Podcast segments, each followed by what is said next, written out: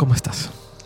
Yo muy bien, cansado después del, del mobile, que siempre es un poco palicilla, pero bueno, bien, bien, bien. Con ganas de, con ganas de grabar y de volver a, a Dynamo, que hace ya, ya bastante. ¿Tú qué tal? De hecho, sí. Y de, hecho, acabas de empezar un podcast nuevo, ¿correcto? Ajá, sí, correcto. Cuéntanos, por favor.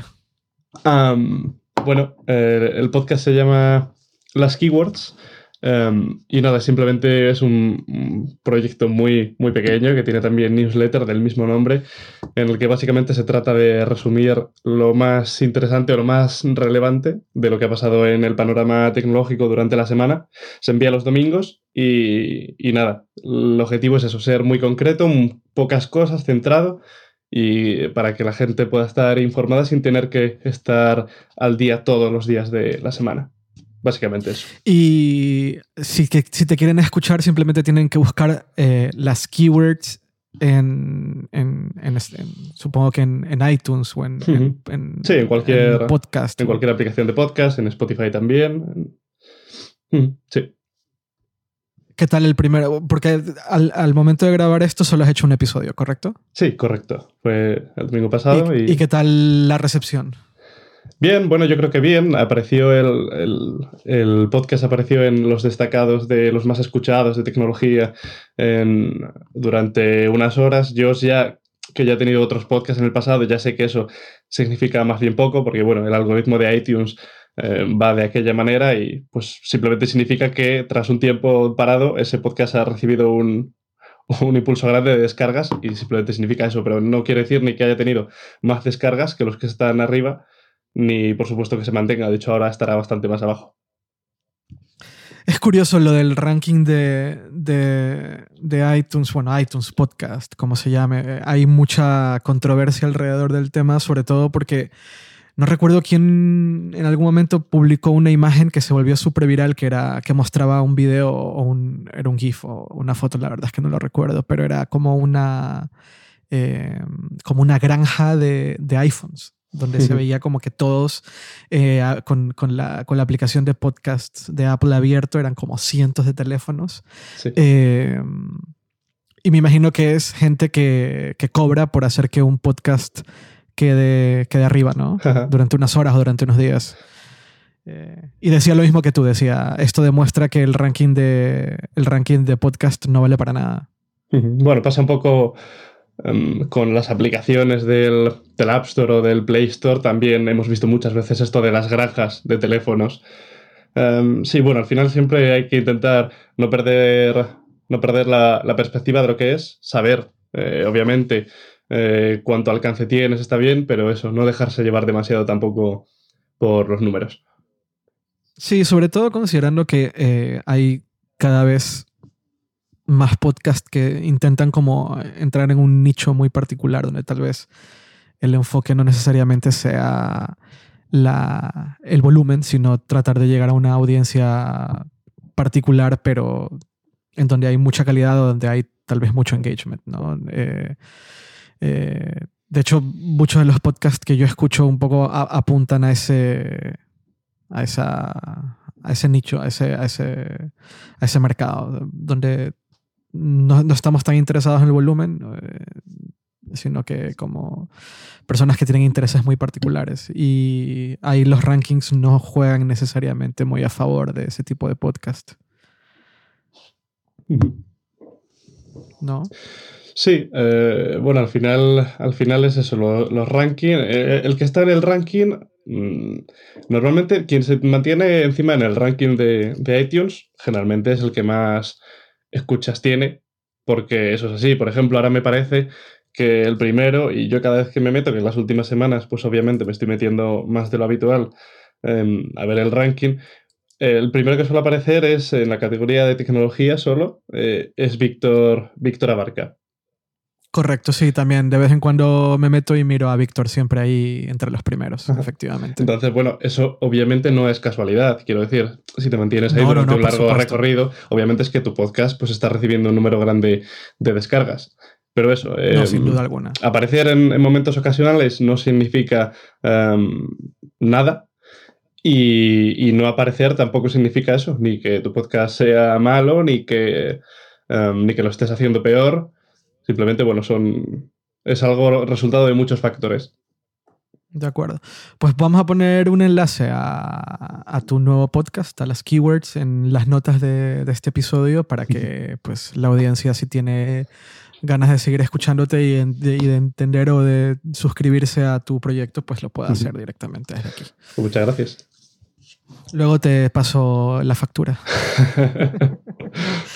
bueno, eh, vienes del Mobile World Congress y quería aprovechar que estás como cansado, diagonal fresquito del, del evento. Eh, sé, que, sé que es paliza. mis épocas del mobile yo terminaba destrozado. Eh, y entiendo, entiendo que es paliza, así que doble agradecimiento que estés hoy aquí. Mm. Sí, bueno, yo de hecho volví ayer, me, volví a casa un poco antes que los demás porque la mayoría de la gente se ha vuelto hoy.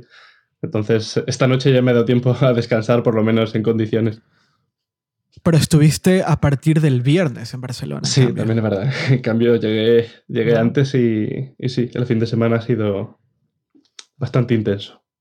Y parte de la razón por la cual viajaste el viernes es por la presentación que hubo el sábado. Y fue una presentación relativamente interesante, en mi opinión. Sí, em, el sábado, la verdad es que es, curioso porque la gente que se lo dice es gente que no está relacionada con, el, con este panorama de, de la tecnología. Em, el evento del mobile empieza el lunes. En sí, la feria empieza el lunes. Entonces, claro, eh, cuando tú le dices que te vas al mobile todo el fin de semana antes, pero que la feria empieza el lunes, dicen, ah, muy bien, pues te vas a pasar el fin de semana, qué guay. Eh, pero es que, aunque la feria empiece el lunes, los eventos cada vez son antes. Antes la mayoría eran el domingo, ahora ya se están empezando a pasar también al sábado. Para intentar eh, que no se diluya la atención al final del día, ¿no? claro.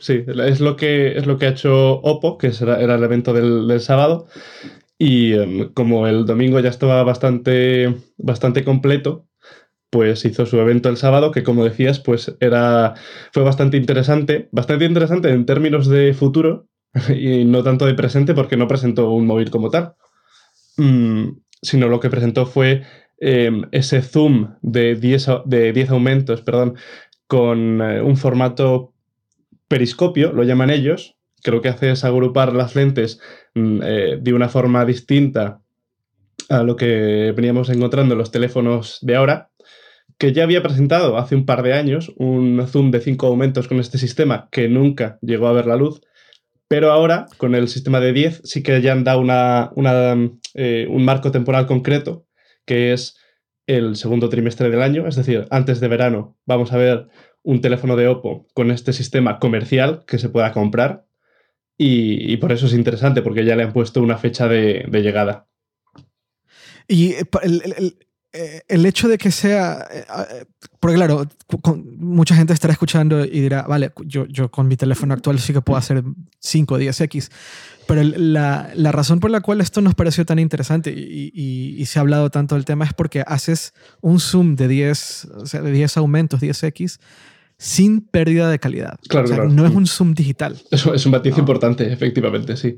Sí, no es un zoom digital. Y el hecho de que no sea un zoom digital, en que simplemente lo que estás haciendo es expandir la, la imagen y ya eh, te permite, eh, eh, pues eso, hacer un zoom un poco como el, tal vez la forma fácil de, explicarlo es, ahora mismo con un iPhone puedes hacer un zoom de 2x óptico porque tiene dos cámaras, pero aquí con no tienes 10 cámaras, no, no tienes 10 pasos, 10 cámaras para hacer 10 tipos de, aumentos, sino que este sistema que mencionas, que es como periscopio, te permite tener, eh, hacer zoom hasta 10 veces sin pérdida de calidad. Eh, eh, ¿Cómo funciona eso?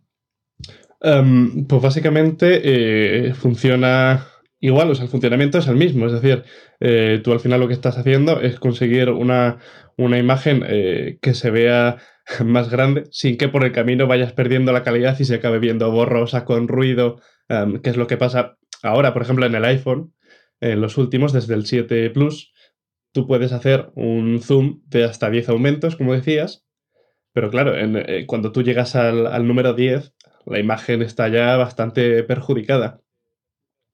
Entonces, básicamente. Claro, pero no tienes. Pero, pero, por ejemplo, si yo tengo una cámara digital o una cámara de fotos normal y quiero hacer zoom 10x, necesito un objetivo grande.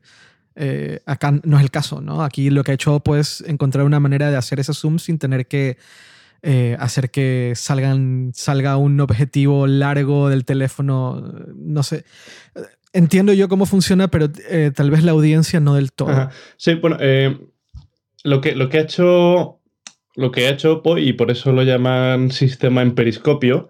Em, en un periscopio de, de un submarino, cuando la imagen eh, es decir, el submarino saca el periscopio hacia arriba y ve la imagen y lo que hace es rebotar en un espejo que tiene abajo, justo en, la curva antes de que llegue al visor de la persona que está abajo, eh, y rebota la imagen. Bueno, pues el sistema parecido de, de Oppo lo que hace es poner em, una sucesión de lentes en vez de estar, según tú miras el teléfono de frente, en vez de estar, digamos, hacia adentro del teléfono, están ubicadas de manera lateral.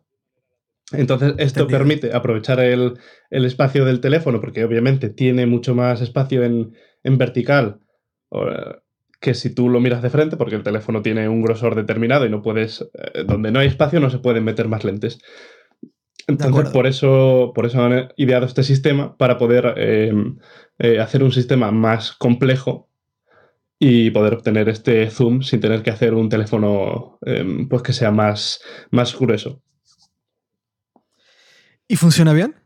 ¿Tú lo probaste? Yo lo probé, sí, después del evento nos dejaron probarlo. Estaba metido en un teléfono que no era el definitivo. Em, el software de la cámara em, solo dejaba probar el zoom. Y funciona bien. No está, se nota que todavía falta por pulir. la estabilización óptica parecía también que eh, daba buen resultado.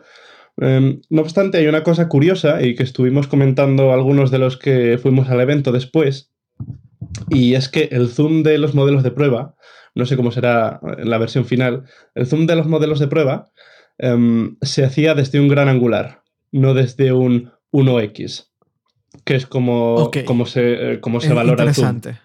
Eh, tú cuando le dices, eh, cuando dices, cuando un fabricante te dice, hemos metido un zoom de tanto, lo que hacen es eh, calcular el zoom a partir de la imagen estándar que tú eh, que se abre cuando tú abres la aplicación de la cámara, que es el 1x, es decir, sin aumento ni nada.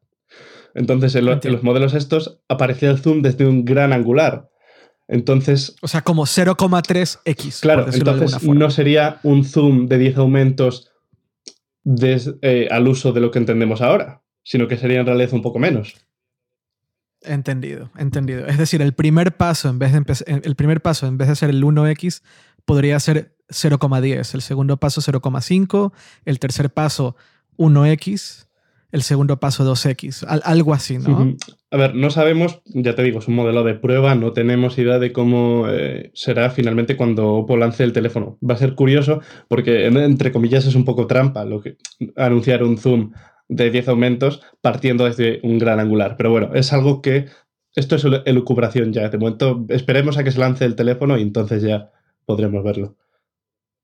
Y en paralelo, y esto de aquí eh, eh, es en el marco del mobile, esto no pasó mientras tú o mientras la mayoría de, los periodistas estaban en Barcelona, pero mientras estamos grabando, media hora antes de que grabáramos, eh, salió la noticia de que, bueno, se, filtró, se filtraron imágenes del P30 por un lado, pero también se filtró que el P30, no sé si se filtró se anunció honestamente, que el P30 también va a tener un zoom de 10x eh, óptico sin pérdida, ¿no? Se filtraron, sí, hace unas horas se filtraron, bueno, no se filtraron, no, las publicó uno de los directivos de la compañía. Eh, publicó, ah, mira, qué curioso. Sí, las publicó en huevo. Los fabricantes chinos son mucho de hacer esto, de los directivos publicar fotos o teasers en sus propias cuentas de, de Weibo, que es la red social china por, por excelencia. Entonces, lo que, lo que ha publicado el directivo este es cuatro imágenes una en gran angular, otra eh, estándar, eh, es decir, 1X, otra el 5X, que es lo que hemos visto este año anunciado, este año pasado en el P20, y en el P20 Pro y en el Mate 20 eh, Pro. Y luego otra imagen a mayores más ampliada, que supuestamente es el zoom de 10 aumentos, y eh, aunque no sabemos si será un zoom sin pérdida de calidad, lo que sí sabemos es lo que vemos en la imagen y lo que vemos es que se ve realmente bien para ser 10 aumentos. Entonces, pues se está especulando si eh, Huawei va a tener finalmente antes que Oppo, porque el P30 va a ser presentado eh, a finales de marzo. Em, recordemos que el teléfono de Oppo llega en el, segundo, en el segundo trimestre, es decir, después de marzo. Después de marzo, así es. Entonces especula a ver quién yo va lo que estaba viendo, Yo lo que estaba viendo era que, al menos en el caso de Oppo, están usando tecnología de una empresa israelita que se llama Core Photonics. ¿Crees que es la misma empresa que está usando, que está usando eh, Huawei? Em, sinceramente no lo sé, porque em, los rumores del, P30 han surgido hace bastante poco, eh, se sabe muy poco todavía del teléfono, de hecho hoy es la primera vez, sí que es verdad que en, en el vídeo del anuncio de cuándo iba a ser el evento, Huawei ya daba importancia al zoom, pero es la primera vez que vemos que puede llegar este zoom por 10. entonces, pues sinceramente no sé, no sé si utiliza una empresa de terceros. También es verdad que Huawei es una empresa a nivel general con muchísima capacidad para, para hacer cosas, entonces podría haberlo desarrollado también perfectamente ellos de manera independiente. No lo sé. Interesante. Por otro lado, para, seguir con el tema del mobile eh, y lo que todo el mundo está hablando estos días, que son los teléfonos, de, los teléfonos plegables. Eh, Samsung sacó su Galaxy Fold eh, días antes del, mobile en el, en el Unpacked, donde anunciaron el S10. Y en el evento del domingo, si no me equivoco, ¿cuándo fue el evento de Huawei? Domingo. Sí, el domingo. El evento del domingo, Huawei anuncia el Mate X, que es su propuesta de plegables. Hay una cosa que me llama mucho la atención, bueno, bueno en realidad muchas. Eh, eh, por un lado, y esto podemos profundizar si quieres un poquito más adelante, pero eh, centrándonos un poco en la parte técnica de, las propuestas de los dos fabricantes. 2.000 em, euros dólares Mm, aproximadamente eh, uno y otro. Eh, pantallas, en el caso, del, en, el caso del, Huawei, una pantalla que no puede ser de cristal, sino que tiene que ser como de plástico. Los periodistas no lo pueden tocar, el software no está terminado, eh, las, los mecanismos de, para plegar las diferentes partes del teléfono son cuestionables. Em, no es claro eh, cómo van a resolver. O sea, no hay como un. No se ha presentado ningún roadmap, ningún, eh, ninguna, ningún plan. Eh, hola, esto es lo que queremos hacer y esto es donde queremos llegar.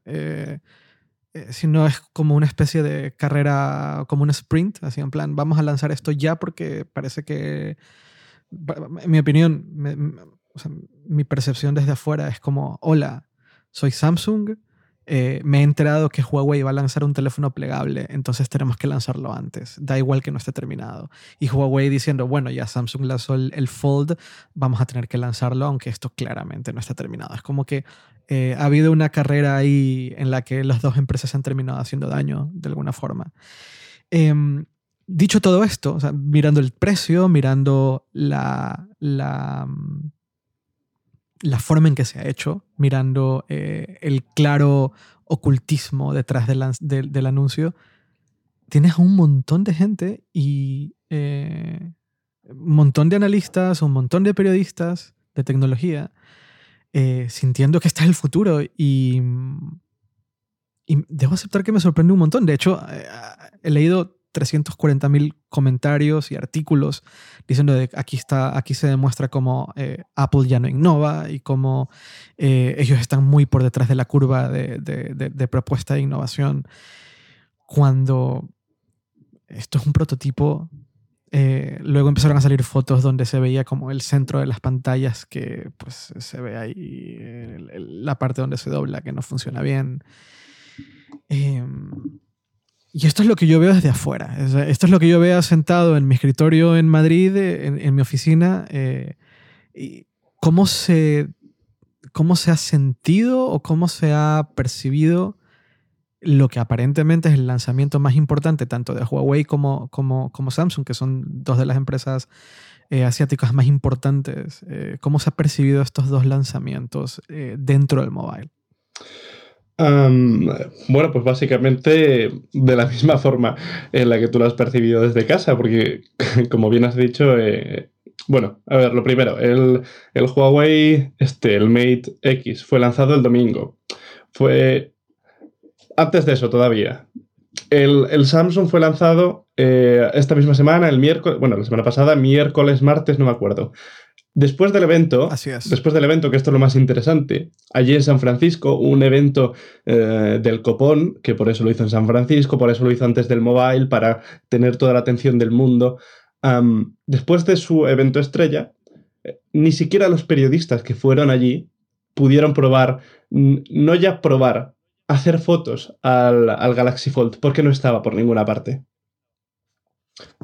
ni tomarle fotos, ni acercarse, ni tocarlo. Absolutamente nada. ¿Correcto? correcto. Luego, Huawei, en su evento del domingo, del Mate X, eh, me parece que había uno o dos, porque yo es, el, domingo no fui a ese evento, fui a otro. Mm, me parece que había uno o dos en vitrinas también después del evento. Es decir, nada de tocarlo, nada, nada de nada. Y luego, durante el mobile, en, sus pabellones, era bastante gracioso porque em, estas dos compañías se sitúan en el Hall 3, que es donde están un poco las marcas que todo el mundo conoce. Están eh, Huawei, está Samsung, está Xiaomi, está Nokia, está Telefónica, Microsoft, es decir, las grandes. Ok. Em, y, em, Huawei y Samsung tienen sus stands mm, casi casi al lado de, uno al lado del otro. Entonces tenían sus dos teléfonos plegables, cada uno el suyo, en una vitrina em, al borde del stand y, eso era todo. Em, tienes un teléfono metido en una cristalera. La cristalera, por cierto, que tenía una valla alrededor para que no te acercases a la propia vitrina. ¿En serio? Y, y sí, sí, sí. Y, y bueno, esto era para que no puedas tomar fotos muy de cerca del, dispositivo, tal vez. Sí, eh, para que no puedas eh, ponerte a inspeccionarlo, yo qué sé, para que no ponga la gente las manos en las cristaleras, aunque me imagino que más por lo primero. Y básicamente este sería mi, resumen del mobile. Eh, dos teléfonos muy hablados, muy comentados, los más interesantes, metidos en un cristal. Fin. es terrible, ¿no? Claro, entonces, eh, bueno, sí que es verdad que hay, hay, distintos medios que pudieron acceder a un briefing eh, con em, Huawei, si no me equivoco, en el que sí que les enseñaron el teléfono más de cerca. No sé si alguno de ellos pudo tocarlo eh, físicamente, porque en los vídeos que se ven es un señor de la marca el que está mostrando el teléfono, pero sí que es verdad que lo pudieron ver un poco más de cerca. Igualmente, son medios, es eh, gente muy especializada, medios muy seleccionados. Em, no sé, eh, demasiado, demasiado hype alrededor de, dos teléfonos que ni siquiera sabemos em, muy bien cómo van a funcionar. ¿Tú, le ves futuro a esto? O sea, ¿tú, ¿tú, realmente le ves futuro a un dispositivo que cerrado es súper grueso y debe ser muy incómodo de llevar en el bolsillo, pero que abierto eh, también es muy incómodo porque no es una pantalla tan grande como, un, como una tablet, eh, ni, lo suficientemente, suficientemente pequeña como un, como un smartphone como para poder usarlo en el día a día. ¿Tú, le ves futuro a esto? Oh, mm, yo le veo futuro, lo que no le veo es presente. Es decir, dentro de cinco años, seis años, em, cuando estas compañías presenten, si siguen continuando em, con este tipo de teléfonos, cuando presenten una unidad entonces, puede ser totalmente diferente a lo que estamos viendo ahora, pero totalmente. Ni siquiera tiene por qué seguir la misma línea de concepto. Entonces, em, yo entiendo que en el futuro em, los teléfonos puedan plegar sus pantallas y lleguen a ser cómodos de utilizar. Lo que no, eh, lo que no veo es que esto sea una tecnología que esté lista para usar ahora mismo. Esa es mi, también es mi impresión. De hecho, cuando yo pensaba en teléfonos plegables, yo lo que me imaginaba era otra cosa en el sentido de que, más bien yo me esperaba un teléfono muy pequeñito que al, al, abrirlo sea del tamaño de un teléfono actual. Es decir, imagínate la mitad de un iPhone 10S Max. Sí, hay una, hay una compañía, eh, hay una compañía que ha presentado, bueno, que ha presentado, que tenía en un stand, en una, en una vitrina, para variar. También. También otra compañía asiática, una compañía que está relacionada con, Alcatel, se llama TLC. Y em, tenía justo lo que tú estás diciendo, como un smartphone de los actuales, un poquito más alargado quizá, eh, partido a la mitad, em, eh, y que se dobla en dos partes, digamos, casi eh, cuadradas, un poco rectangulares, pero casi cuadradas. Ok. Eso a mí me parece mucho más interesante, porque al final, en, parte, se habla mucho de que los teléfonos, los smartphones de muy alta gama son, empiezan a ser demasiado grandes y que tal vez encontrar una manera de, una manera de solucionarlo sería eh, poder plegarlo en un dispositivo más pequeño que con el que puedes revisar eh, información rápida, te la sacas del bolsillo, revisas algo y te lo vuelves a meter al bolsillo. Dicho eso, siento yo que parte de la argumentación de un teléfono plegable empieza a perder sentido si, un smart, si tienes una smartwatch lo suficientemente útil como un Apple Watch, eh, cosa que en el caso de Android pues tampoco termina de funcionar. Estamos viendo que Android o, bueno, las marcas que, compiten con Apple eh, tampoco terminan de sacar un solo dispositivo, un solo, un solo reloj inteligente que termine de funcionar. Entonces, yo honestamente no sé, eh, en términos del futuro, para mí, para mí los teléfonos plegables, al menos en su, en su forma actual, y yo diría que en el plan que estas empresas deben de tener de aquí a tres años o de aquí a cinco años, siento que son como Google Glass. Es, eh, es un producto que en papel suena muy bien, en papel tiene sentido. Todos hemos pensado que, eh, no sé, todos hemos visto West, Westworld o Star Trek y, y vemos estos dispositivos futuristas que se, que se abren y tienen una pantalla que funciona perfectamente con cero latencia como la de, la, de un iPad o la de un iPhone. Eh, pero eso es, es, irreal ahora mismo. Y siento yo que hasta cierto punto, aunque en, en, en video o en, o en una película o en una serie se, se ve como bien o se ve como futurista, eh, en mi opinión, creo que ya desde un punto de vista muy práctico en el consumidor, eh, uso día a día, si yo, tengo que abrir un teléfono cada vez que lo necesito usar y realmente usar, eh, no sé, yo creo que me duraría dos semanas y volvería a, un teléfono con una sola pantalla donde ya sé eh, que simplemente al sacarlo del bolsillo ya lo, lo, puedo usar, no tengo ni siquiera sobre todo con los sistemas de desbloqueo actual, con, ya sea táctil o, facial. Saco el teléfono y lo empiezo a usar. Y ahí es donde yo veo el, el es el principal pero que le tengo a estos, a estos dispositivos. Eh, pero debo aceptar, y te juro, eh, eh, me sorprende un montón la reacción general eh, que ha habido detrás de los lanzamientos como plan, este es el futuro, aquí está, esto es. Y, es como, no, eh, eh, pero obviamente, obviamente no. es como la historia de los Google Glass de nuevo. Cuando salieron los Google Glass, todo el mundo decía, aquí está, o sea, este es el futuro, Google lo ha hecho y claro, seis meses más tarde, ocho meses más tarde, estábamos todos como, hey, ¿me estás grabando? Hey, te ves, te ves un poco ridículo caminando por la calle con eso puesto. Eh, tienes que cargar tus, tus, tus, gafas. O sea, what the fuck.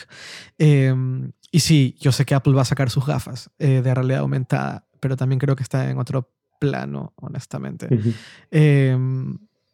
Pero al menos en términos actuales, estoy seguro que en el futuro hablaremos de en, otras hablaremos, en otra línea. Pero sí creo que si vas a sacar un producto y vas a apostar gran parte de tu vas a apostar gran parte de tu de tu de tu plan eh, a largo plazo en un producto que claramente ha sido diseñado en muy poco tiempo, eh, te estás metiendo en un hueco que va a ser difícil de salir y prueba de ello es que mm, el S10 es un super smartphone con una super pantalla que tiene una cámara increíble.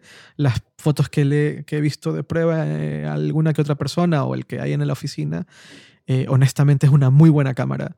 Eh, luego tienes el P30 que claramente va a ser un super teléfono, pero que están eclipsados por lanzamientos de último momento de productos que no están terminados y que además nadie va a comprar porque cuestan 2.000, 1.800 o 1.900 dólares y el otro cuesta 2.300 o 2.200 euros. Es inalcanzable. Es, lo que cuesta un MacBook Pro de gama alta o lo que te gastarías en comprarte un MacBook Air y comprarte un iPhone 10 o un iPhone 10S eh, y prácticamente, por prácticamente el mismo dinero. Entonces es como, eh, ¿cuál es el plan detrás de este tipo de lanzamientos?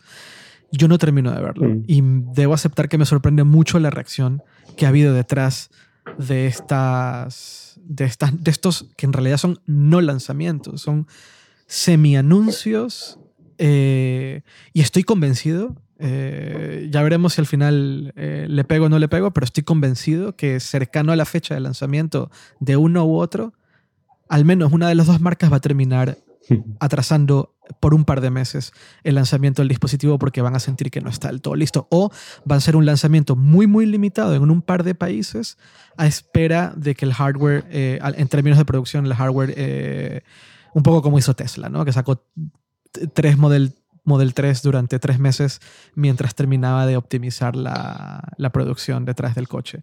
Siento que va un poco por ahí. Y a mí me sorprende porque eh, cosas como lo que hablábamos en un, en un principio. Eh, eh, Zoom 10X die- de 10 pasos en un teléfono sin pérdida de calidad, me parece que de cara al consumidor tiene mucho más valor y es mucho más interesante. Eh, sobre todo si logras implementar ese tipo de, de tecnología en un teléfono que no es caro, Sí. ¿sabes? Bueno, a ver, lo que, lo que buscaban estas dos compañías, y está clarísimo, es lo que decías, es el efecto, el efecto wow, el efecto sorprender, el que todo, que todo el mundo hable de esto. Y luego, luego quizá, eh, eso lo que, lo que dices, en un par de meses, cuando toque lanzarlo, igual lo retrasan, pero entonces ya no le importará a nadie, porque eh, ni siquiera a la propia marca, porque ya se ha hablado de... Ya se ha hablado de esto, la atención ya está conseguida. A nadie le va a importar que se retrase un par de meses porque nadie lo va a comprar. Am, Exactamente, exactamente. Eso, No es eso como es, el para Model- mí eso es clave. No es como el. Model 3, por ejemplo, que había mucha gente que, que lo estaba esperando y lo está esperando aún. Pero es que este, este teléfono eh, no, no tiene un hueco en el mercado a día de hoy. Otro de los que siento que son como gimmicks o humo del Mobile World Congress es el 5G.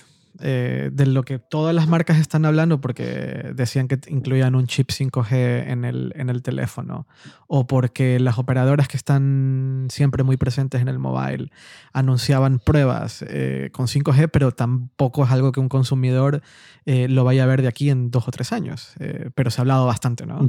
Sí, el, el 5G en el mobile es una constante y, y todos los años es el ahora sí. Ahora sí que sí. Eh, este año ha sido el, el año del ahora sí que vamos a comenzar a verlo, pero el ahora no no toca todavía haberlo extendido. El año que viene probablemente sea el, vale, ahora sí lo estamos viendo un poco más, pero seguirá siendo el año de, bueno, todavía está a medias. Y básicamente es, es eso, se lleva hablando mucho del 5G, eh, 5G para arriba, 5G, 5G perdón, para abajo. Y este año es el año en el que la eh, implantación comercial comienza. Pero eso, comienza. Es decir, tener un teléfono 5G en 2019 no te garantiza absolutamente nada. Y, y ese es el Porque de problema. cara, de, cara, de cara a despliegue eh, de 5G en plan, vamos a poder usarlo más allá del centro de Madrid y el centro de Barcelona 2021, ¿no? Pues más o menos, sí. Dos años, Perdón. aprox. Sí, eh, este, me parece que eh, quien quería tenerlo así un poco en una gran ciudad para 2020 era Tokio, eh, para las Olimpiadas. Quería eh, tener ya una red potente allí, pero sí, básicamente el consumidor final, eh, cuando hablo de consumidor final, el consumidor final a gran escala, es decir, la inmensa mayoría de las personas que ahora tienen un teléfono, cuando esas personas puedan acceder, a una red 5G de manera estable en su día a día, mmm, todavía queda recorrido. Se está avanzando, evidentemente, pero um, sí que es verdad que, como de hecho hemos publicado un artículo hoy um, que titulaba Nico, eh, el 5G deja de ser humo, pero todavía hay muchos problemas por resolver. Y yo leo nuevamente muchas de las promesas que nos hicieron con el 4G. Eh, mínima latencia, eh, velocidades de muy, muy, muy altas, eh, menos uso de batería. Había una serie de promesas que con el 4G nunca se terminaron de cumplir. Normal también. El, esto, los despliegues son carísimos, las velocidades son teóricas. no se considera densidad o no se termina de considerar densidad cuando estás hablando de las velocidades que se suelen prometer. Eh, con LTE se, se, prometían velocidades muchísimo más altas de las que ahora mismo tenemos. Em, se prometían latencias mucho más bajas de las que ahora mismo tenemos. hay que entender que cuando son tecnologías inalámbricas, parte clave de la, de, la velocidad y la latencia tiene que ver con el número de personas que están conectadas a una sola antena. Y toda operadora tiene que optimizar costos, evidentemente, tiene que ser eficientes a la hora de, instalar infraestructura, entonces no vas, y también eh, no hay que olvidar que detrás de, la instalación de antenas hay regulaciones y hay permisos y hay, eh, eh, hay problemas de infraestructura, dónde lo montas, lo puedes montar, la antena, eh, eh, qué tanto pesa la antena. Hay demasiadas variables detrás del despliegue de tecnología inalámbrica de operadoras. Y mm, casi todas las promesas que yo eh, leo actualmente con el 5G, recuerdo perfectamente haberlas leído o recuerdo perfectamente haberlas escuchado con el 4G. También es verdad que eh, el mejor momento del 4G va a ser cuando el 5G empiece a desplegarse de manera masiva. Esto pasó, bueno, no, esto pasa siempre. El mejor momento de, no sé, el mejor momento del tren de, vapor fue poco antes de que los trenes eléctricos empezaran a, popularizarse. Eh, y supongo yo que el mejor momento del coche de combustible, el coche de combustible más eficiente de la historia va a ser poco antes de que los coches eléctricos realmente se popularicen. Entonces muy probablemente el mejor momento del 4G, el momento en que veamos las velocidades más altas, va a ser cuando el 5G empieza a popularizarse. De hecho yo recuerdo que eh, las velocidades más altas del 3G se consiguieron cuando empezaron a salir los teléfonos con 4G ya de manera normal, sin tener que pagar extra o pagar premium por tenerlo. Em, pero dicho todo esto, eh, lo que vamos a ver, y, esto sí, estoy seguro que va a pasar así, y estoy seguro que em, una vez que empiece a ocurrir, las, las, operadoras y las marcas de telefonía van a empezar a reducir un poco el mensaje, es que em, tener 5G no te va a garantizar más velocidad que el 4G, al menos que estés en un área donde haya suficiente densidad, suficiente señal o eh, no haya suficiente densidad de personas conectadas a la red. Eh, no recuerdo con cuál, cuál fue el iPhone, que fue el, primer iPhone con LTE, me parece que fue el 4S. Eh, o el 4, no recuerdo, creo que fue el 4S. Pero recuerdo que en aquella época, eh, o las primeras veces que yo me conectaba a redes 4G, eh, pues yo no sentía prácticamente ninguna mejora, ni tampoco era como una diferencia fundamentalmente distinta. Ahora sí, eh, las velocidades que ahora mismo estamos consiguiendo con LTE son significativamente mayores al 3G y tan mayores que a veces es difícil diferenciarlo con el Wi-Fi, ¿no? Eh, a veces no estamos conectados a una red 4G y no estamos conectados al Wi-Fi y no nos damos cuenta o no vemos una diferencia lo suficientemente grande como para decir, hey, eh, me desconecté de la red de casa. Cuando había 3G sí que nos pasaba, eh, era más habitual esa sensación de, ah, mira, me he desconectado y por eso va tan lento. Em, y con el 5G, pues vuelvo a ver la, la, discusión o la argumentación del, del de la latencia bajísima, eh, te, vuelven a hablar de la latencia tan baja que vas a poder jugar eh, juegos de multiplayer, eso me lo decían, lo recuerdo perfectamente. De hecho, recuerdo perfectamente a operadoras en eventos multitudinarios de videojugadores diciéndote, mira, con el 4G vas a poder hacer lo mismo que estás haciendo ahora mismo, pero sin tener que conectarte a una red Wi-Fi, no vas a tener que depender de la infraestructura local, sino que con nuestras antenas vas a poder conseguir lo mismo. Y pues no, no terminó de ocurrir. Eh, no sé ahora mismo cuál es la latencia promedio de, mm, del 4G eh, con un servidor que esté a menos de 20 kilómetros, pero me imagino que es relativamente baja. Em, entonces siento yo que es como una especie de argumentación que, que se va a repetir cada 6-7 años, em, que se va a aprovechar un poco por parte de operadoras porque necesitan darte más valor al usuario, porque se están comoditizando cada vez más. Em, y por otro lado, veo a, ciertos, eh, a ciertas a ciertos fabricantes de teléfonos también jugando este juego, en parte por intereses. Huawei sería el caso clave, ¿no? A Huawei le interesa mucho hablar de 5G porque también te venden no solo venden teléfonos, sino que también hacen antenas. Y por ahí hay, una, eh, hay un caso, el que hemos hablado ya hasta el cansancio en hipertextual. Em, pero claro, a, Huawei le conviene mucho hablar de 5G en telefonía, en, dispositivos móviles, porque ellos venden antenas y porque un porcentaje importante de sus ingresos anuales tiene que ver con infraestructura y venta de infraestructura a operadoras y a, estados. Em, pero yo siento que como consumidores tendríamos que tener un poquito más de escepticismo detrás de todas estas como discursos de valor agregado y valor añadido que no lo podemos ver ni tocar. Eh, de hecho, nuevamente, me vuelve a sorprender que se hable tanto del 5G y, a mí mucha gente me ha preguntado esta semana, oye, eh, ¿vale la pena comprar un teléfono con 5G ya? Y es como, de verdad, o sea, no te cuestionas ni un poquito eh, el discurso corporativista que hay, estoy sonando, no, estoy sonando eh, aquí a socialista, pero es que es verdad, eh, hay un discurso muy corporativista de te voy a dar 5G sin decirte que te van a dar 5G y un montón de gente convencida en que, ah, sí, sí, me van a dar 5G y si me compro mañana el teléfono X, voy a tener velocidades mucho más rápidas. Es como, no, y nadie te lo ha garantizado y nadie te lo ha dicho.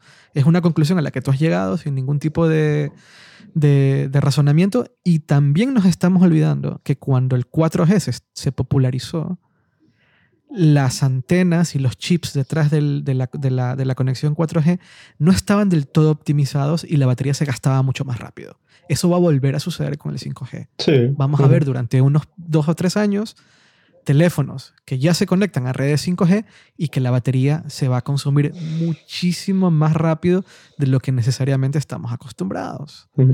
Entonces, por eso eh, a mí todos estos... Eh, creo que por eso en general no me gusta el, el, mobile, de hecho.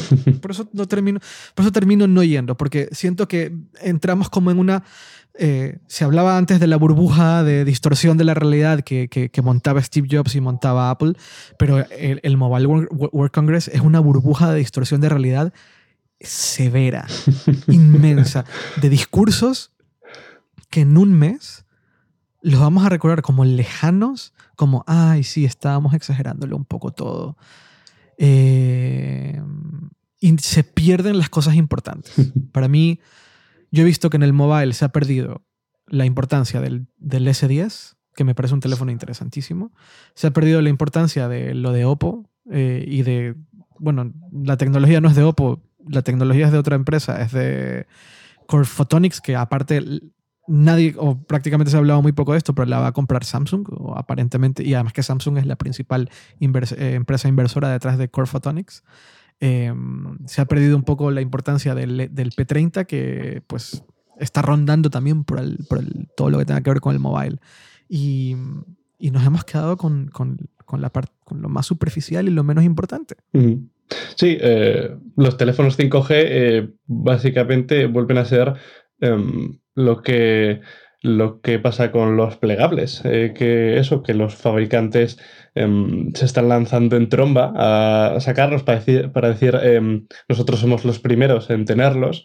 De hecho, este Oppo en la misma presentación anunció eh, junto con el CEO de, de Qualcomm, Cristiano Amon, presentó, eh, dijeron, vamos, que iban a ser los primeros en tener un smartphone 5G con el procesador Snapdragon 855, que es el nuevo de, Qualcomm. Eso es totalmente ponerte una medalla a ser los primeros, porque más allá de eso, em, tú puede que seas el primero, a las dos, tres semanas al mes va a haber otro que ya lo, que lo vaya a tener. En el mobile se han anunciado también un móvil de, de LG con 5G. Eh, Samsung anunció su versión del S10 con 5G hace unos días. Em, al final está todo el mundo. Bueno, Xiaomi en el mobile anunció una versión del Mi Mix 3 con 5G también. Em, al final es meter el, 5G con calzador cuando eh, realmente es una tecnología que al usuario no le puede beneficiar a día de hoy, sino que incluso le podrá perjudicar eh, a largo plazo. Em, que da problemas a los fabricantes porque tienen que hacer incluso esfuerzos para, implementarlo. De hecho, hay un anuncio que ha hecho Qualcomm durante el mobile, que es el, eh, uno de los más interesantes, me parece que yo creo que también habrá pasado semi desapercibido, y es que en 2020 van a integrar el, van a fabricar un chip Snapdragon con 5G integrado. Hasta ahora el 5G, eh, Qualcomm eh, ofrecía la posibilidad a los fabricantes de ponerlo mediante un chip suyo separado, pero ahora lo quieren integrar en el propio procesador del teléfono. Lo cual sería, haría que sea más eficiente y sea más simple de, de, de, ponerlo en el teléfono. Es decir, puedes tener 5G con menor, menor esfuerzo. Claro, correcto.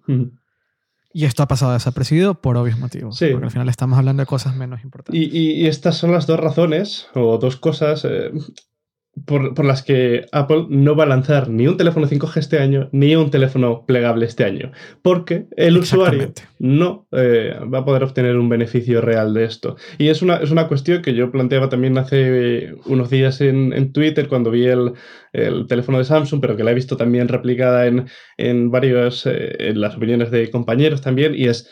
Em, ¿Realmente es tan importante eh, llegar el primero o que cuando eh, llegues lo hagas bien.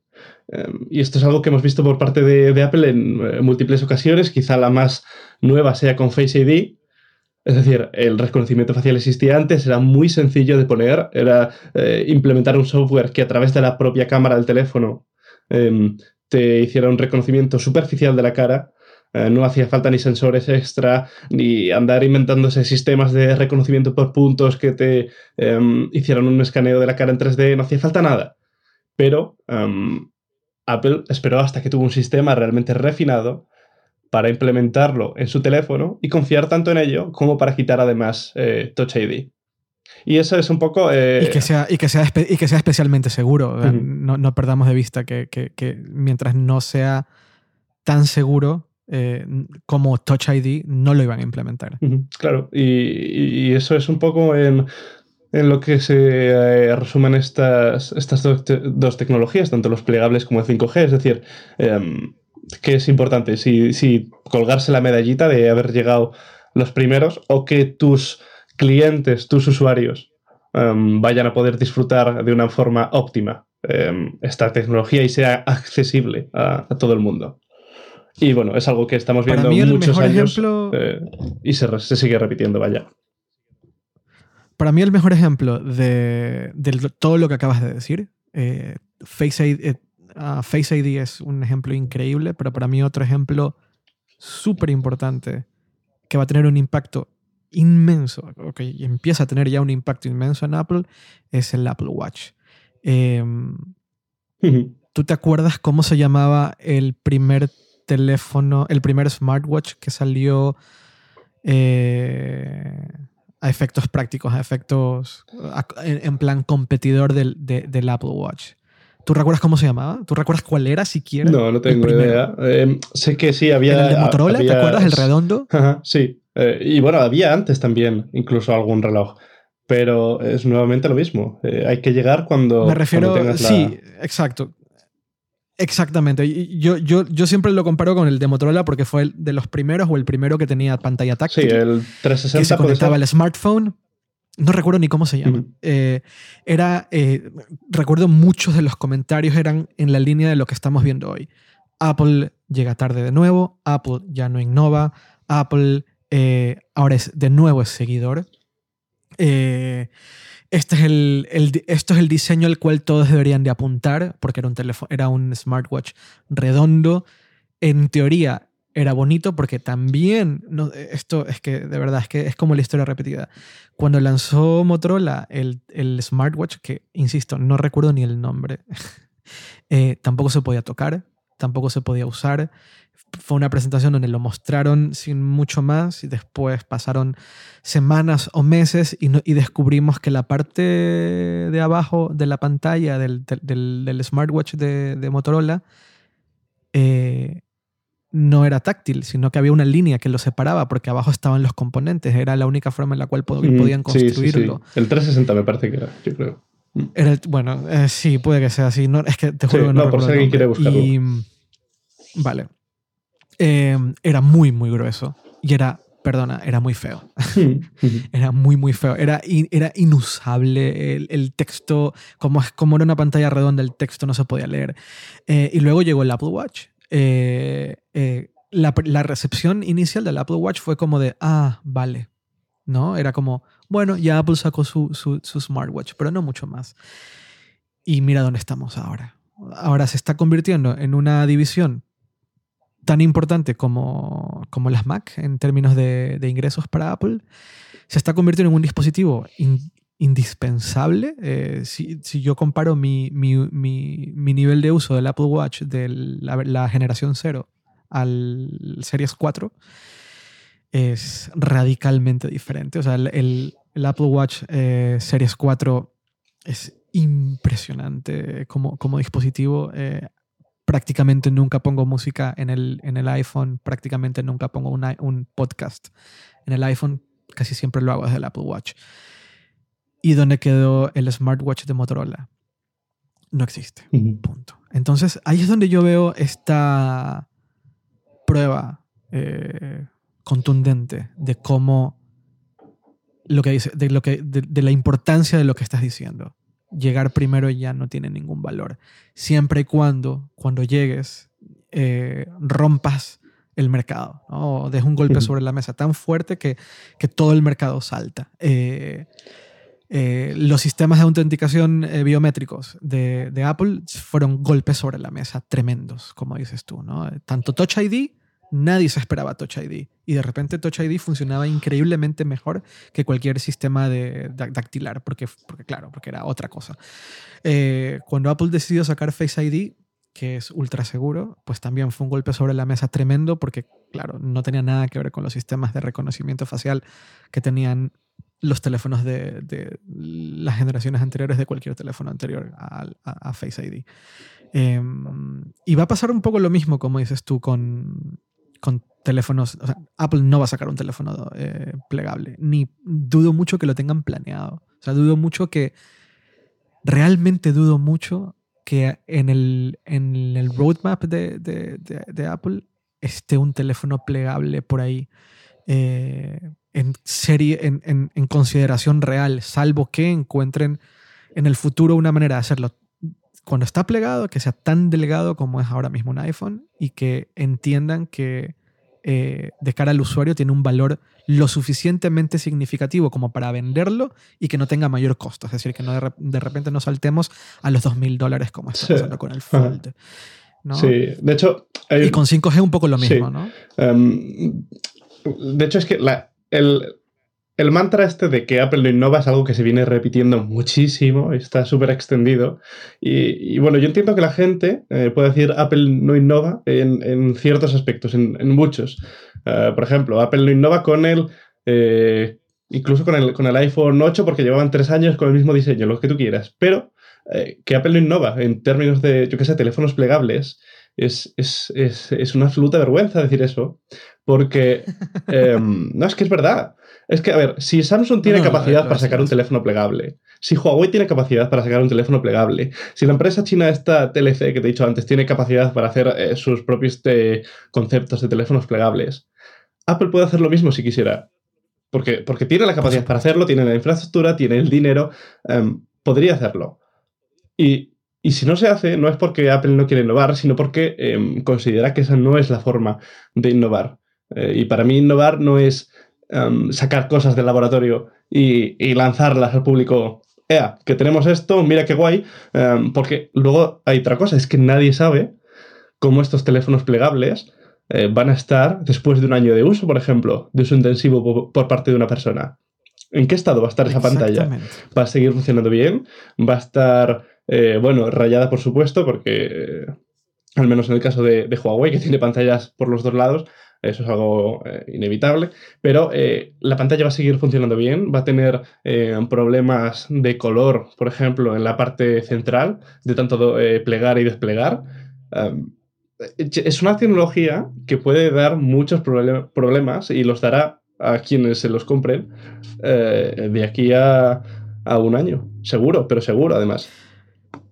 Hay otra cosa también que se, se habla muy poco de los teléfonos plegables parte importante de la miniaturización de un dispositivo, es decir, hacer un teléfono cada vez más delgado, pero cada vez más, pero al mismo tiempo más poderoso, más, más rápido, es el evitar a toda costa partes mecánicas o que se muevan. ¿no? Eh, porque ahora los, los, portátiles son más delgados y los discos duros fallan menos? Porque tienen una memoria SSD en vez de un disco duro mecánico lento y grueso los teléfonos, los smartphones fueron rápidos desde el día uno y, ahora son cada vez más rápidos porque básicamente no tienen partes que se mueven, no tienen nada mecánico dentro. Bueno, los teléfonos plegables son pasos hacia atrás porque son más grandes, son más gruesos y resulta que inevitablemente tienen partes mecánicas. Las partes mecánicas son mucho más propensas al desgaste y van a ser y van a desgastarse muchísimo porque es el dispositivo que más usamos en el día. Usamos mucho más el smartphone en nuestro día a día que cualquier otro dispositivo tecnológico. De hecho, que cualquier otro dispositivo, punto.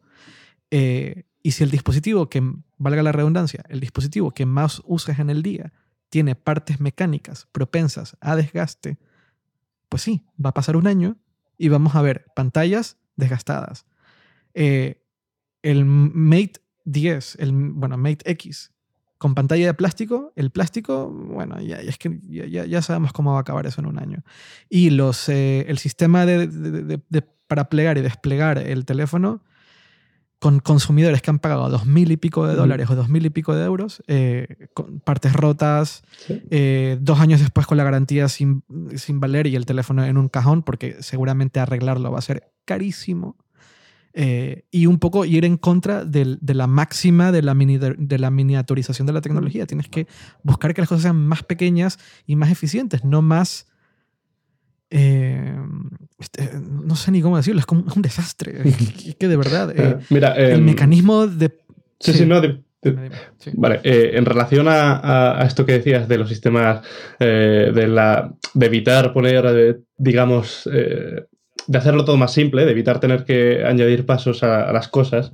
el Oppo Find X, no sé si sabes ahora mismo cuál es, eh, o te haces idea, es el un teléfono Que, em, eh, que ha sacado este año Oppo, bueno, el año pasado, em, que ocultaba la cámara frontal eh, bajo un mecanismo deslizante. Em, para, poder tener un, frontal donde todo fuera pantalla. Pues, donde no haya notch, en definitiva. Sí, correcto.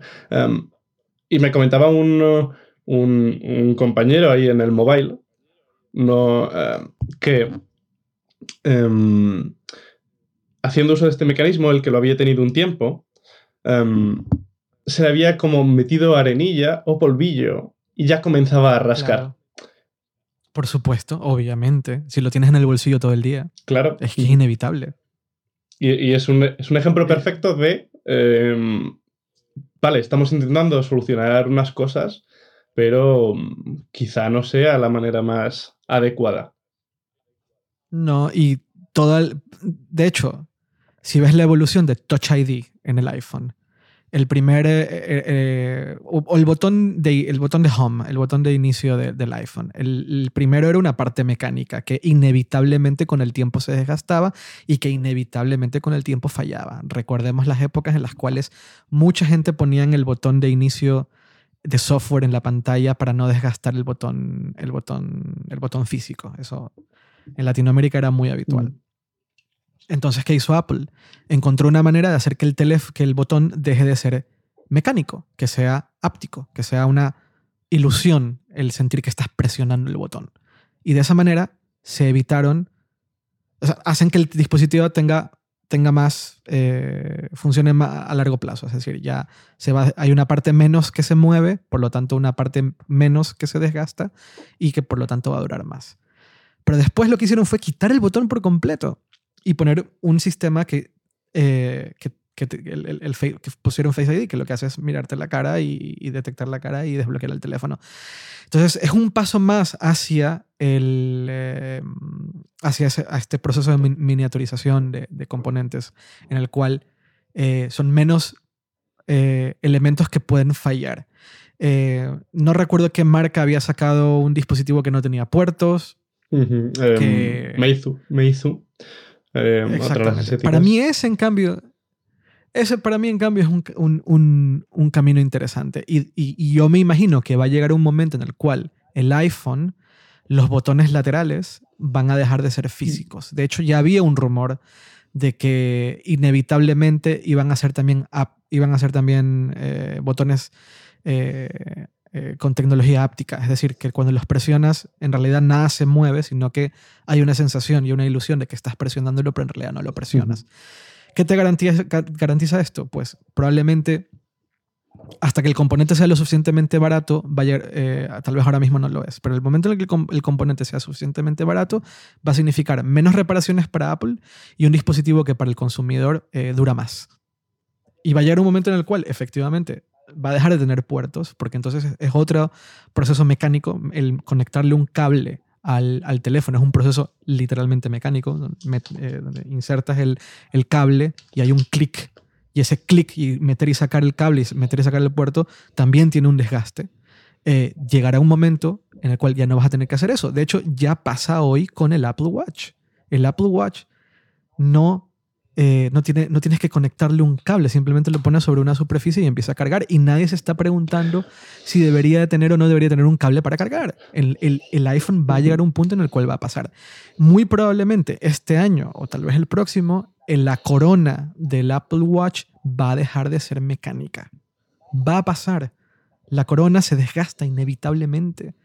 Si haces que la corona deje de ser mecánica y sea una sensación o una ilusión por medio de un componente áptico, entonces es una pieza menos de desgaste y un paso más hacia adelante en ese proceso de miniaturización de componentes. De hecho, si haces que el proceso sea áptico, con una actualización de software puedes cambiar la sensación. Es que es muy loco. Hay un montón de cosas que pasarán detrás de eso. Em, y siento yo que los teléfonos plegables son como el enemigo de todo este proceso de, miniaturización. Es como dar pasos hacia atrás, es como, es como irte en contra de, ¿sabes? Y por eso me sorprende tanto que a la gente le llame la atención la existencia de estos teléfonos. Eh, eh, hemos pedido toda la vida teléfonos más delgados, hemos pedido toda la, vez, toda la vida teléfonos que fallen menos, eh, pantallas que, sean más, que respondan más rápido, que funcionen mejor. Y un teléfono plegable no puede darte ninguna de esas cosas. Estás pidiendo una pantalla más grande que casi nunca vas a usar a cambio de irte en contra de un montón de, un montón de cosas que ya das por hecho, ¿sabes? Los teléfonos plegables son el enemigo es una muy buena frase para tu biografía de Twitter, ¿eh? Joder, sí, de hecho, es un muy buen título para este episodio. bueno, y hablando de Apple, y para dejar, dejar allá, eh, dejar atrás... Eh, la turra de los plegables. La turra. Hay un evento, probablemente hay un evento de Apple el 25 de marzo. Sí. ¿No? Eh, y va a ser, va a ser de, software, bueno, de servicios en realidad. Sí. Eso parece, em, no me acuerdo ahora mismo Em, a mí es que se me han olvidado, esta semana de verdad con el mobile, eh, se, me ha reseteado, se me ha reseteado la cabeza y se me han olvidado un montón de cosas. Ya no recuerdo quién filtró eh, que iba a ser el, día 25 el, evento. Variety, no, no fue Variety, fue... No fue Gurman. Eh, no, fue BuzzFeed. Fue BuzzFeed News quien filtró la fecha. Em, de hecho, el, día anterior yo lancé un tweet en plan, aquí voy a tirar una predicción. Eh, dije que iba a ser la segunda semana de marzo, como suelen ser los eventos de Apple, que se iba a lanzar el AirPower, que se iba a lanzar eh, los nuevos AirPods, que iban a lanzar el servicio de, audiovisual de Apple eh, y al final nada que ver. Va a ser el 25, solamente se va a centrar en servicios y todo lo que tenga que ver con hardware, quién sabe cómo lo lancen. Sí, eh, bueno, yo creo que directamente lo que tenga que ver, que ver con hardware va a tener una actualización de un día para otro y, y hasta luego. Yo creo. La actualización por medio de nota de prensa. Mm. la, clásica nota de prensa de Apple de, hola, aquí están nuestros nuevos iPads. Sí, muy probablemente porque se espera iPad mini que va a ser eh, un cambio meramente interno, no, no externo. Es decir, yo no me imagino a, a, nadie de Apple subiéndose al escenario y presentando un iPad mini después de tantos años que sea la actualización que va a ser, que no digo que esté mal, pero simplemente no, no, que merezca un gran evento.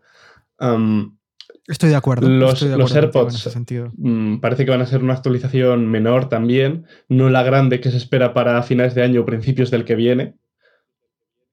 Em, sí, y vale la pena aclarar eso. Muy probablemente si se lanzan nuevos AirPods, lo único que va a cambiar es la caja, porque la caja va a poder tener carga inalámbrica. Hmm. Nada más. Sí, em, la caja eh, van a mejorar algo de conectividad, me parece. Em, y decían que también eh, mejorar el, el, agarre o el, no sé si el agarre, la textura de la que están eh, hechos los auriculares para que resbalen menos. Pero, em, en fin, no, no son razones de peso, o al menos no me lo parecen a mí, como para, si tú te has comprado unos AirPods que funcionan bien a día de hoy, que no tienen la batería muy desgastada, em, dar el salto de generación. Yo tengo la teoría de que no va a pasar eso. Yo creo que si lanzan AirPods, este, o sea, si lanzan los AirPods junto con AirPower o este como actualización menor, yo creo que lo único que van a cambiar es la caja y van a dejar eh, eh, cambios en los auriculares como tal para más adelante. Lo digo, sola, lo digo sobre todo por la cantidad de, de auriculares que están vendiendo ahora mismo. La cantidad de AirPods que venden es loquísima. Es muy fuerte como vende Apple AirPods. Sí. Pero bueno. De hecho, lo, comentaba contigo el otro día. Las no funcionan. Lo comentaba el otro día contigo que un, un, amigo mío se fue a comprar AirPods estas navidades, hace dos meses, y se tenía que ir eh, una semana después de viaje eh, y, y, no pudo comprarlos, porque no había. Y, y, que esto pase con un producto que fue lanzado en 2016. Es muy fuerte. Claro. Entonces. Es muy fuerte, es muy fuerte. Entonces hay que tener eso en, perspectiva. Por eso hay, tampoco creo que se vayan a suceder dos actualizaciones en dos años, porque em, eso no creo que, o sea, dos actualizaciones este mismo año, porque no creo que la capacidad de producción en este momento de, de como para, para hacerlo. Pero sí, eh, creo que en cualquier caso va a ser una actualización menor que no, que no va a suponer un cambio radical. Ojalá veamos por fin lo que decías, la, el estuche de carga inalámbrica y AirPower, el famoso AirPower, que llegará en algún día, espero. ¿Quién sabe? Eh? Yo, yo, a ver, eh, los rumores desde líneas de producción aseguraban que ahora sí eh, se está fabricando y que ahora sí van a lanzarlo antes de que acabe el primer trimestre de este año. Queda, queda marzo, ¿no? Sí, bueno, em, los últimos me parece que eh, decían primavera, ya en general, así que... Ah, o sea, entramos ya en, la segunda, en el segundo mm, trimestre, por ahí un poquito. Ha llegado un punto en el que creo que ya no eh. importa esperar un par de meses más. Eh, bueno, entonces, volviendo al evento. nada de hardware. Muy probablemente sea un evento en donde se centren en el, servicio con, el que, con el que competirán con Netflix, en definitiva, eh, y un aparente servicio de suscripción a medios de comunicación. Que por ahí se rumoreaba que tendrían una, unas condiciones para los medios no del todo ventajosas. Se hablaba de 50-50, algunos consideraban que eso era demasiado. Otros consideramos que tampoco es para tanto. Al final, 50% de lo que antes era cero siempre es mucho, mucho más dinero. Eh, en el caso de hipertextual, pues no, no afecta porque nosotros no tenemos ningún tipo de suscripción premium ni, ni cobramos por nuestro contenido. Ni siquiera Apple News está aquí. y, Apple News no existe en España, es verdad. Apple News está en tres países, básicamente. Em, y que supuestamente esos eran los dos enfoques o los dos pilares del evento. Eh, servicios. Eh, y dentro de servicios, básicamente, el Netflix de, Apple y lo de, lo de, la suscripción a contenido. Ah. A mí lo segundo me suena curioso, debo aceptar. No sé, no sé, salvo que Apple tenga un plan muy grande para revolucionar o, o, con lo que, o con lo que ellos creen que van a revolucionar eh, el servicio de suscripciones a medios de comunicación o a medios impresos, bueno, no impresos, a medios editoriales en realidad, eh, yo lo veo curioso. Eh, tal, vez, tal vez mi cinismo después de tantos años en hipertextual me hace creer que no es tan grande o no es tan importante cuando en realidad tal vez sí que lo es. Em, pero siento yo que de cara a de cara a lo que Apple puede considerar un negocio muy muy grande eh, eh, está el, el, futuro la futura oferta audiovisual de la empresa entonces eh, tú decías que después de que te quedaste con el cerebro frito por estar una semana en Barcelona, en el mobile. El cerebro y el cuerpo, estoy frito entero. Sí, sí, sí, lo puedo entender. Eh, no recordabas quién lo filtró. Lo filtró BuzzFeed. Eh, decían dos, tres cosas. Lo más importante: cero hardware, em, centrado en servicios, fecha. Y después, al día siguiente, me parece que Variety. Em, estoy casi seguro que fue Variety, eh, filtró que, y esto de aquí me imagino que la filtración vino por parte de representantes de actores y actrices muy conocidas, que habían como celebridades, eh, algunas celebridades muy importantes invitadas al evento de Apple y que ese evento va a ser en el, eh, en el teatro de Steve Jobs, eh, ahí en, en, el nuevo campus de Apple. Es decir, lo suficientemente importante como para hacerlo en ese lugar y lo suficientemente importante como para invitar a actores y actrices porque ya sea van a salir en alguna de las series de producción original de Apple o porque pues, consideran que es importante que estén ahí. eso, eso solamente por sí mismo ya es sumamente importante porque al final si Apple está buscando nuevas vías de ingreso y servicios, es, un, bien no físico que puede dar para mucho más, eh, un evento de, estas características pues tiene todo el sentido. Eh, de cara a nosotros consumidores, los que estamos en España y estamos en Latinoamérica, solo queda esperar saber si van a lanzarlo en, eh, va a ser un lanzamiento al estilo Apple Music, es decir, 110 o 115 países o 120 países simultáneos, en donde por temas de derechos Apple ha resuelto el poder ofrecer estas series en todo lado, un poco al, de la manera en que lo está haciendo Netflix. Eh, Netflix dejó a un lado los problemas de derechos de sus series hace mucho tiempo y quedaron dos o tres nada más por ahí como en medios incómodos pero todas las series que lanza Netflix están disponibles, disponibles en todos los países donde, donde tienen el servicio, eh, donde, donde, ofrecen el servicio. Entonces, quedaría saber si Apple eh, entra en una estrategia similar, que yo creo que debería de ser así. Eh, Apple News no funciona de la misma manera porque necesitan curadores humanos eh, que elijan noticias y hay una responsabilidad, sobre todo ahora con el tema de Trump y demás en Estados Unidos, entonces entiendo que hayan decidido no, no hacerlo. Pero yo quiero creer que Apple va a empezar eh, el servicio que muy probablemente se llame Apple TV eh, o algo similar. Yo quiero creer que lo van a lanzar en tantos países como tienen ahora mismo Apple Music disponible. Muy probablemente costará no será la suscripción, tendrá un coste costo extra. Eh, pero yo creo que eso, es que eso es lo que va a pasar el 25 de marzo. Si es que es el 25 de marzo, pero eso es lo que yo creo que va a pasar.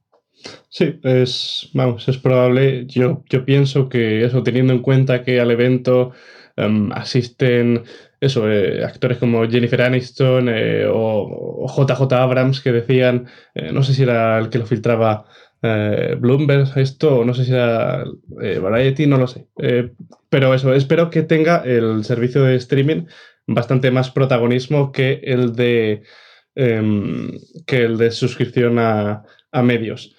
Em, quizá eso, porque sea más global o porque, em, o porque tiene más, más peso a nivel de, de potenciales clientes.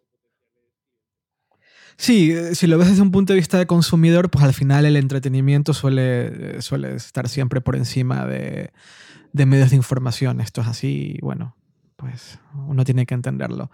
Em, a mí me genera mucha curiosidad. Eh, eh, me resulta interesante que Apple decida buscar competir con Netflix. y por lo mismo me resulta muy interesante entender cómo lo van a lograr, eh, cómo van a ofrecer el servicio. Eh, mucho, al principio mucho se hablaba de que Apple, eh, si querías acceder al servicio de audiovisual de Apple, tendrías que tener un dispositivo de Apple sí o sí, pero después de lo que pasó en el, en el CES, en, que, en el CES, en que se anunciaron todos estos acuerdos entre Samsung, Sony, LG, Panasonic en las televisiones que tenían preinstalado, eh, tenían Apple, bueno, eh, AirPlay 2 preinstalado y muy probablemente ya tenían en el software instalado una versión de iTunes en algunos de los casos que te, te, permitan ver las series de Apple, las series originales o entrar, acceder al servicio de Apple eh, desde las televisiones sin tener que tener un dispositivo de Apple, ya demuestra que Apple está pensando de manera un poco distinta a lo normal, al menos para este servicio. Eh, por ahí hay un rumor de que iban a sacar un, eh, un Apple TV barato de 30 o 40 dólares para competir con el Fire Stick o con el, Chrome, el Chromecast, lo cual me parece sumamente necesario si quieren llegar a un a un público muy, muy grande para, poder, eh, ah, para, para, para, este servicio. Necesitas tener un dispositivo que sea sumamente barato, que te permita acceder al servicio de suscripción eh, sin tener que tener un... Eh, si es que no tienes la suerte de tener, un, de tener un Apple TV o tener un Mac o tener un iPad o tener una de las teles que tiene ya el servicio preinstalado. A mí es muy interesante ver cómo Apple va a resolver, porque un poco eh, todo lo que tiene que ver con el servicio audiovisual de, o con el competidor de Netflix eh, se va en contra de la filosofía eh, general de Apple, y sobre todo en dos casos es imposible mantener el secretismo, es decir, si haces un acuerdo con Oprah Winfrey, es inevitable que se vaya a filtrar, entonces no lo filtran, sino que aceptan que lo están haciendo porque es inevitable que se filtre. Eh, el, mundo del entretenimiento funciona extremadamente diferente al mundo de la tecnología, entonces no puedes mantener en secreto la mayoría de las cosas. Entonces, eh, por ahí Apple tiene que pensar un poco distinto, sobre todo de cara a la estrategia, ¿no? Y por otro lado, eh, si quieres llegar a un público a una masa, a una masa muy, muy grande, una masa que te permita competir con Netflix, no puedes limitarlo a dispositivos de Apple. Es imposible. Eh, puede que en Estados Unidos muchos tengan un iPhone y hay, una, y hay un porcentaje de, mercado muy alto de, de, smartphones que sean iPhones, pero la mayoría de la gente no va a consumir contenido en el iPhone, lo va a querer consumir en su casa, en su televisión o en su iPad o en su PC. Y ahí es donde Apple está en desventaja. Entonces también tiene que pensar un poco distinto. La, estrategia también tiene que cambiar un poco para que puedan llegar a una masa mucho mayor. Y eso implica vender un producto barato. Mm. Y vender un producto barato no está del todo en el ADN de Apple. Sí, va a ser, va a ser muy interesante, eh, como decías, eso, ver un evento solo enfocado a servicios, porque normalmente nosotros solemos eh, Em, identificar o asociar a, Apple y sus eventos con eventos o de hardware o eventos para hardware, que es los de software, como la WWDC.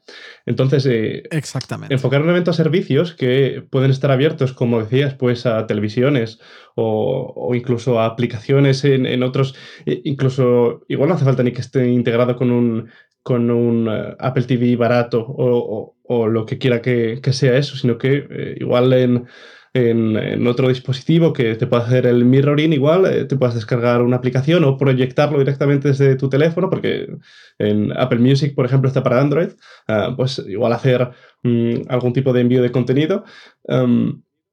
Y básicamente es eso, es conseguir llegar a una masa crítica de gente que te permita mantener el servicio, porque estos servicios no son nada baratos, especialmente el de, el de vídeo en streaming. Em, porque, bueno, hay que crear una serie. Para que la gente se suscriba, primero tienes que tener un catálogo muy potente, al menos tan potente como para competir con, con los actuales que hay, que primero cada vez son más y segundo cada vez están más nutridos de contenido. El ejemplo más claro por excelencia es Netflix, que está invirtiendo eh, paladas de dinero en crear series, eh, tanto en Estados Unidos como en Europa, como en, todos los lados. Eh, entonces es muy complicado armar un catálogo em, como para que la gente se suscriba. Eso tiene unos costes inmensos Em, que Apple tiene que rentabilizar de, alguna manera y eh, afortunadamente estos servicios también le pueden ayudar a atraer a más personas ah, de manera indirecta, digamos, al, ecosistema de, de, Apple. Alguien que no tenga eh, más dispositivos de Apple siquiera o alguien que tenga uno, igual si tiene un servicio que se integra de manera muy buena también con, los productos, como seguramente pasará, eh, pues consiga atraer eh, a esas personas a darle una oportunidad a, la compañía en, el sentido del producto en sí. Así que sí, yo, yo estoy muy, muy interesado en este evento. yo creo que va a ser muy interesante que veamos si llegamos a ver, no sé si ocurra, pero creo que puede ser muy interesante llegar a ver una aplicación de Apple para el Chromecast. Sí, eh, bueno, al final yo creo que tampoco hay que armar demasiado drama. Con estas cosas siempre se tiende eso, a asociar un poco Apple con eh, toda esta, todo este aura de exclusividad y de no, esto es la secta. Aquí solo entran los seleccionados. Esto es súper cerrado aquí. Y em, bueno, creo que si quieres llegar a un público grande, primero hay que hacer ciertas concesiones y segundo, tampoco se te tienen que caer eh, los anillos porque esto pase. Quiero decir, em, esto es, Apple es una empresa, Apple tiene que ganar dinero, no hay más. Em, no creo que sea ni un drama ni para, ni para la empresa hacer este tipo de movimientos ni para los usuarios que llevamos tiempo usando productos de Apple, eh, que tengamos que ver esto como una eh, traición a las bases.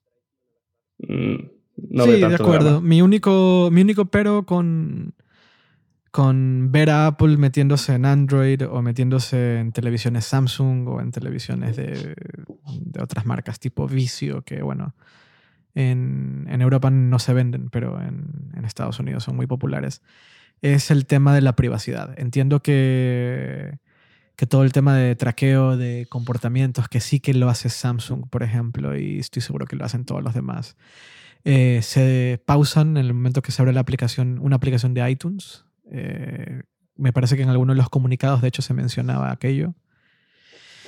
Pero mm, igual es curioso. Es curioso ver a Apple ahí metido en, en un campo que es mucho más propenso al, al seguimiento de, de lo que estás haciendo y lo que estás consumiendo. Eh, yo supongo, y estoy de hecho estoy convencido, me sorprendería mucho que sea de otra forma, que Apple haya aceptado entrar en cualquier dispositivo sin estar del todo seguro que, que cualquier tipo de tracking esté, eh, o sea, que ellos estén en una lista de excepción en que lo que sea que esté pasando dentro de las aplicaciones de Apple, pues simplemente no se, no se registra.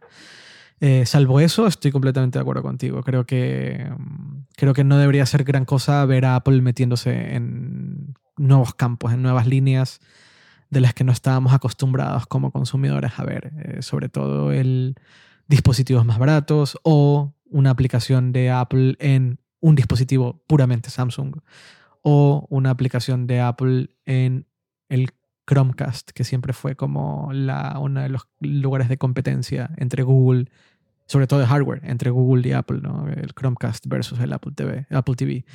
Em, yo, sí, creo que no, no debería sorprender, sorprendernos, de hecho creo que es lo que va a pasar y, y, en unos años nos parecerá lo normal, porque claro, tendrán que llegar a, un, a una masa mucho más crítica de lo que, de lo que ahora mismo apuntan. Eh, yo, no, yo nunca he usado Apple Apple Music en Android y no sé cómo funciona. Creo que no del todo bien. Creo que es una aplicación un poco mierda.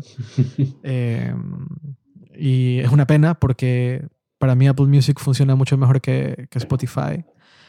Pero sí, claro, si tu aplicación para Android no es lo suficientemente buena o no es mejor que Spotify, normal que, que el usuario promedio de Android pues simplemente elija, no, no, no la use, ¿no? Eh, pero bueno, en fin. Y creo que con esto cerramos el podcast de hoy porque se nos queda en tintero un par de, temas, pero para no alargarlo demasiado. Eh, y hemos hablado ya de bastantes cosas. Em, entonces, Luis, eh, las keywords, tu nuevo podcast. Sí. Podcast. Todos los domingos con un, con newsletter, también. newsletter ¿no? Sí. Y bueno, y mis, eh, artículos todos los días en hipertextual. Y si te quieren leer en Twitter, Luis del Barco, ¿cómo es tu usuario de em, Twitter? arroba lbarcob. L Barco B. Sí, en Twitter. Al menos en no tienes un también. 9 como Nico. Eh,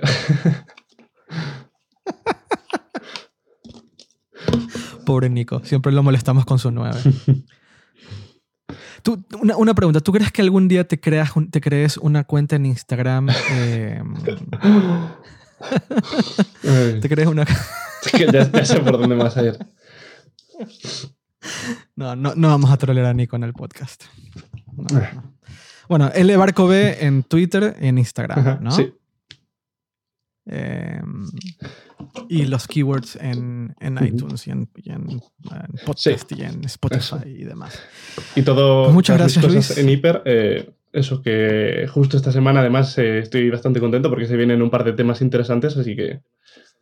ah, Es verdad, es verdad. así que a la web. Las, eh, si, lanzamos, si lanzamos este episodio y ya has publicado algo, pues las enlazaremos también.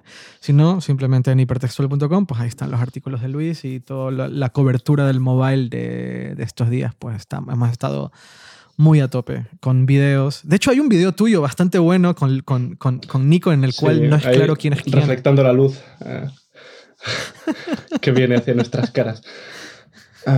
¿Cuál, ¿Cuál es Nico? ¿El de la izquierda o el de la derecha? ay, madre. Ay, los gemeliers. Eh, en fin, muchas gracias, Luis. Eh, Nada, a ti por. Muchas gracias por volver a, por volver a Dynamo. Y nada, eh, como siempre, eh, no dejen de, de suscribirse, no dejen de recomendarle a sus amigos que se suscriban. Y nos escuchamos muy, muy pronto. Chao. Chao.